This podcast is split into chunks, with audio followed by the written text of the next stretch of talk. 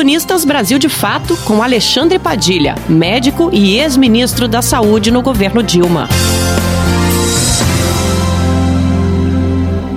Uma das faces pouco reveladas ainda dos impactos da pandemia da Covid-19, sobretudo como que governo federal, como que a resposta brasileira lida com a pandemia, é o tema da saúde mental, os impactos psicossociais, o aumento cada vez mais frequente desses episódios.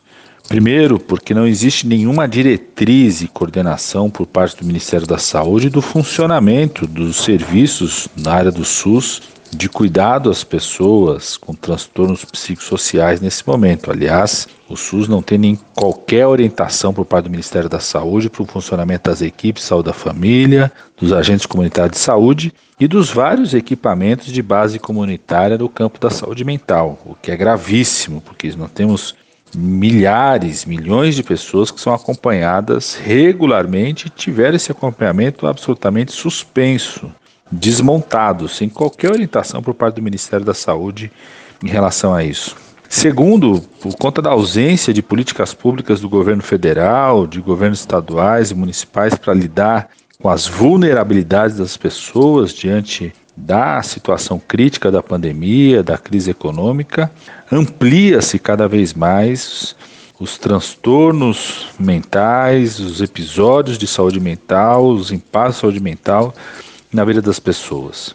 Terceiro, é absolutamente já registrado a relação entre crise econômica, desemprego, aumento de pobreza e aumento de transtornos mentais, sobretudo depressão, aumento de suicídios. É absolutamente registrado é, não só né, no Brasil, como nos países europeus. Por isso, nós estamos muito preocupados, inclusive, que no espaço, no ambiente de trabalho, possa existir ações preventivas, mediações, gestão dos transtornos mentais, sobretudo da depressão, em cima dos trabalhadores, do ambiente estressante que é o espaço de trabalho. Está ainda mais forte agora no momento onde várias atividades econômicas são reabertas em meio à pandemia, expondo os trabalhadores do risco não só da infecção pela Covid-19, mas do aumento das atividades estressantes e de impactos psicossociais. Eu, inclusive, apresentei um projeto de lei buscando mudar a CLT nesse sentido